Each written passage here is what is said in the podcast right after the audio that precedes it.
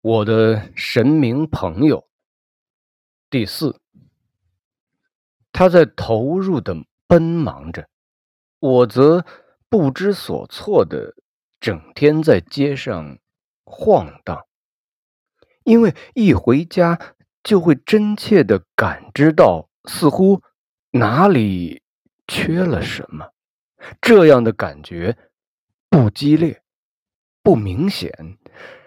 只是淡淡的，像某种味道，只是任它悄悄的堆积着、滋长着，会觉得心里沉沉的、闷闷的，像是消化不良一般。我知道，这可能就是所谓的悲伤。按照神明的吩咐。母亲把一切都办妥了，她向我宣布：几月几日几点几分，我们必须到镇静神门口去接父亲。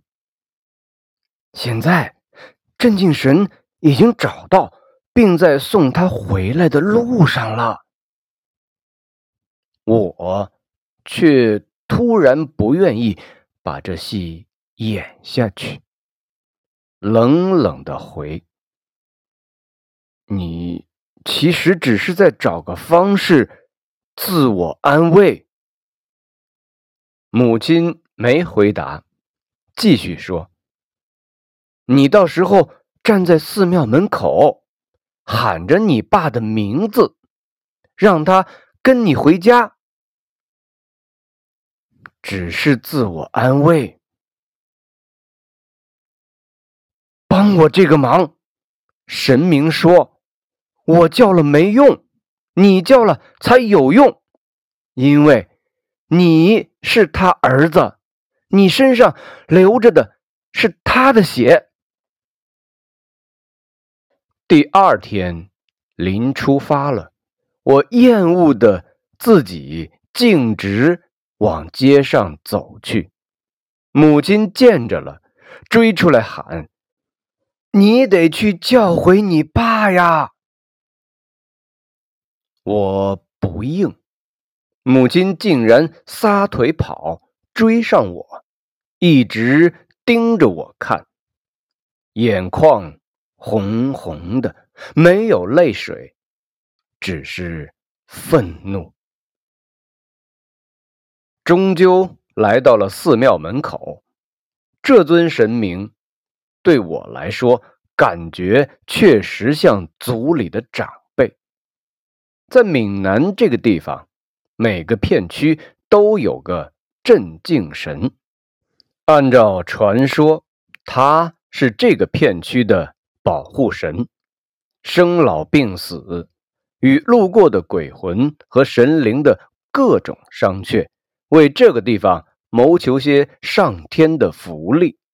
避开些可能本来要到来的灾害，都是他的职责。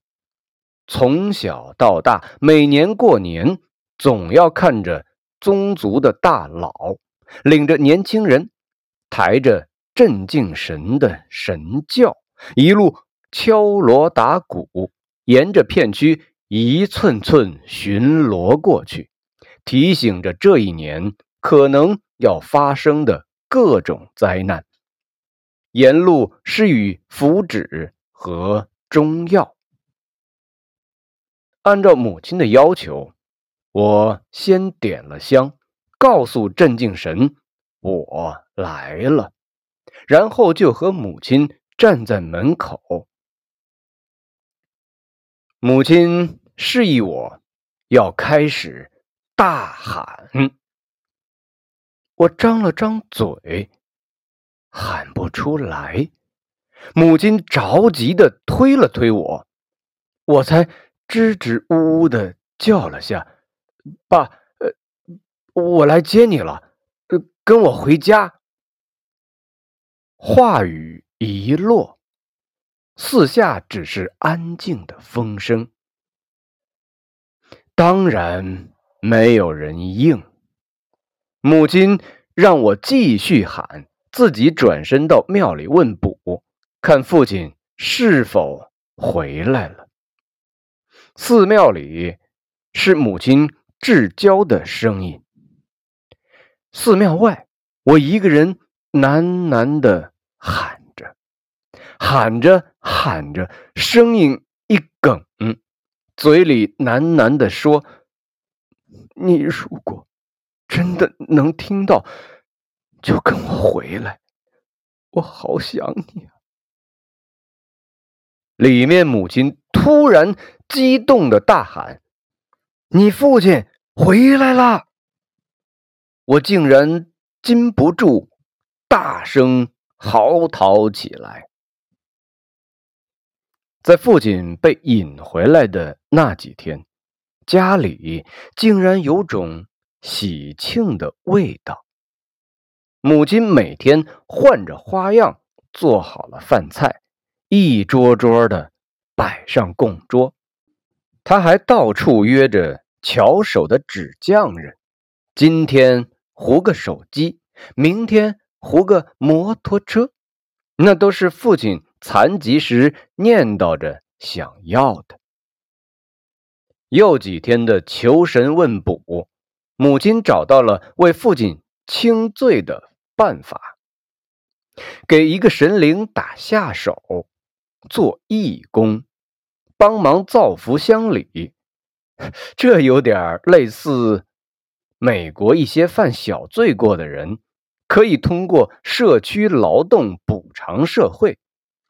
我和母亲开玩笑的说：“ 神明的办法还这么现代啊！”母亲严肃的点点头。神明那儿也是与时俱进的。又经过几天的求神问卜，母亲为父亲。找到了做义工的地方，白沙村的镇海宫。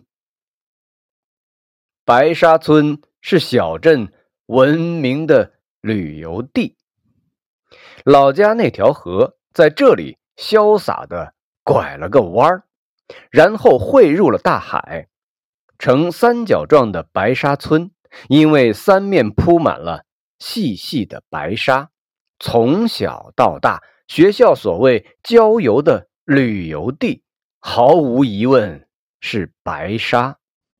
镇海宫就在那入海口的犄角处。小时候每次去白沙，都可以看到在老家的港湾修葺好的渔船，沿着河缓缓走到这个犄角处，对着镇海宫的方向拜一拜。然后把船开足马力，径直往大海的深处行驶而去。父亲做海员的时候，每周要出两三趟海。这庙因此被他拜了几千遍了，所以这里的神明也疼他，收留他。第一次去探视的路上，母亲。和我这么说，送父亲到这寺庙做义工，对他来说似乎是简单的事情。母亲点燃了香烛，和家里神龛供奉的神明说：“镇海公已经答应接受我丈夫去帮忙，还请神明送他一程。”然后我们就赶紧带上贡品，跟着到镇海宫来探视。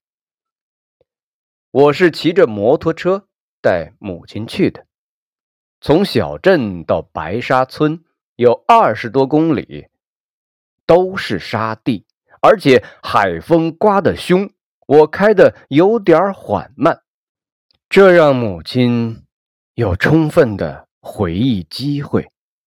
他指着那片沙滩说：“我和你父亲来这里看过海。路过一家小馆子，说：你父亲当年打算离开家乡去宁波时，我们在这儿吃的饭。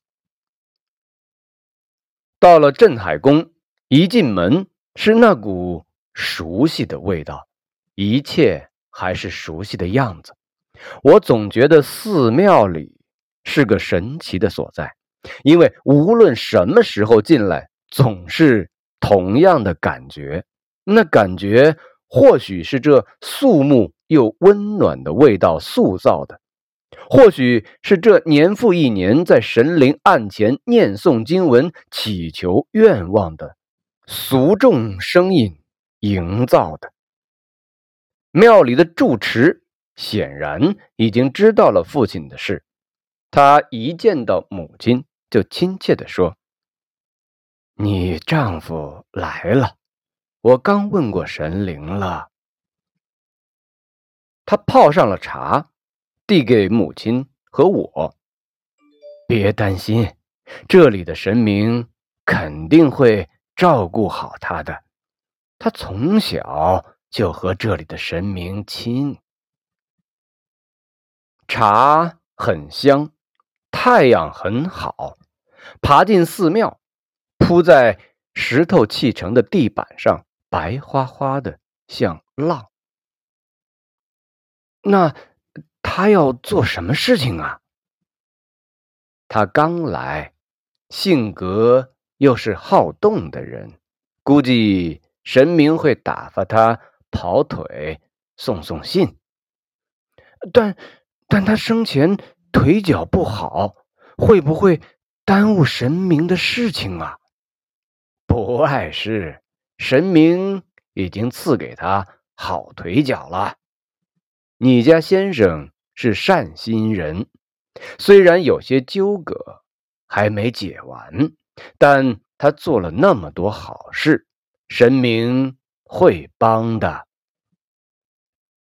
那那就好。那就好，母亲放心的咪咪笑。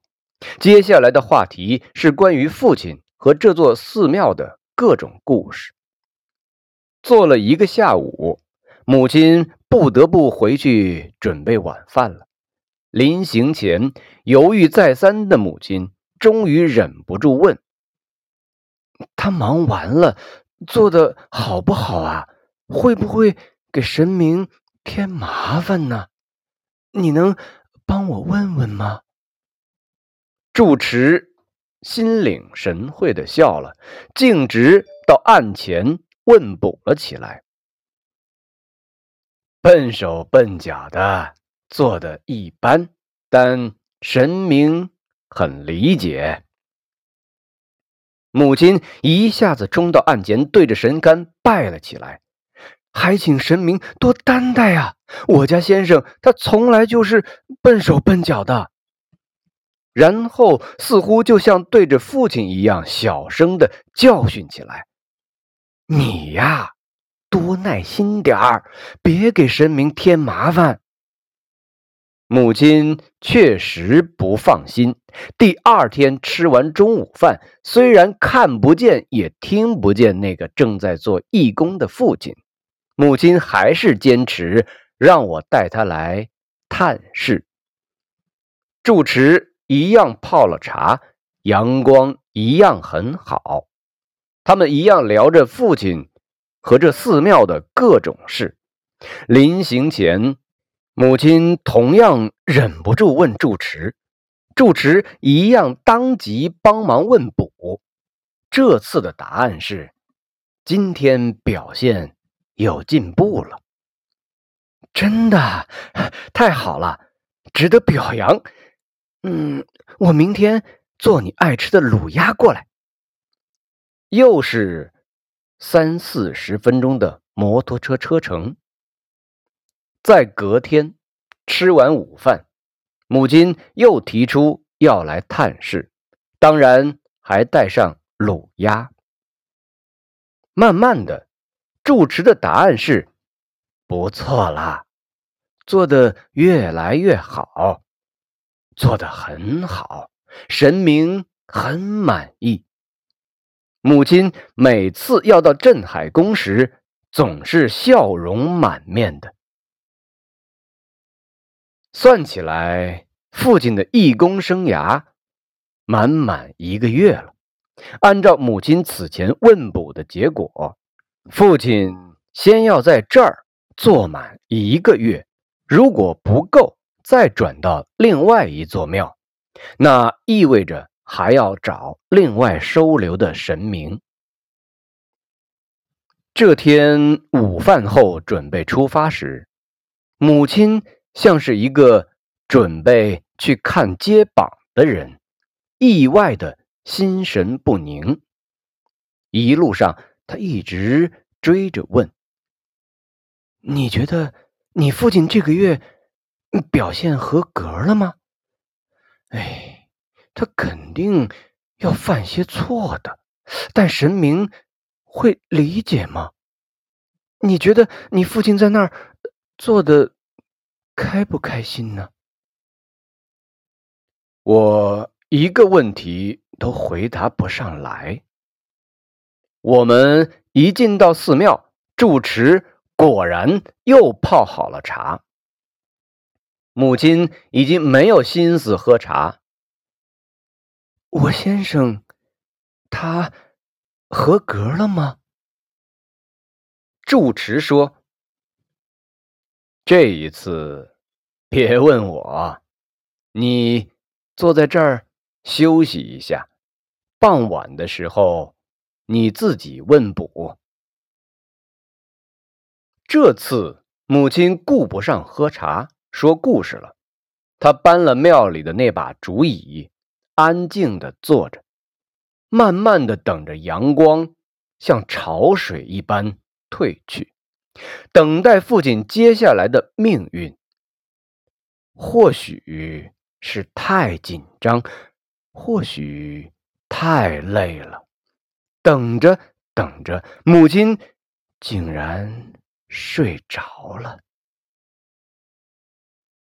站在镇海宫往外望，太阳。已经橙黄的，如同一颗硕大的橘子，正一点点准备躲回海里了。我轻轻摇醒母亲，说：“该问卜了。”被我这一摇，母亲突然从打盹中醒来，醒来时脸上挂着笑。问卜了，母亲说。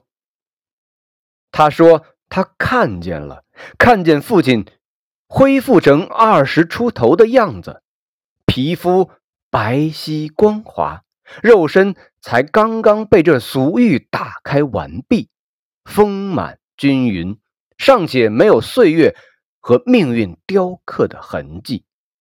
他剪着短发，身体轻盈。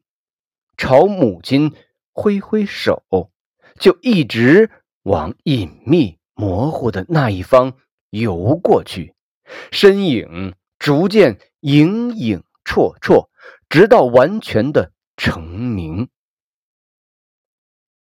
他走了，母亲说：“他释然了，所以解脱了。”说完，母亲的眼眶像泉眼一样流出汪汪的水。我知道有多少东西从这里流淌出来了。要离开镇海宫的时候，母亲转过头，对镇海宫里端坐着的神明笑了笑。我。则在一旁双手合十，喃喃的说着：“谢谢您，母亲的神明朋友们。”我再一次相信神明了。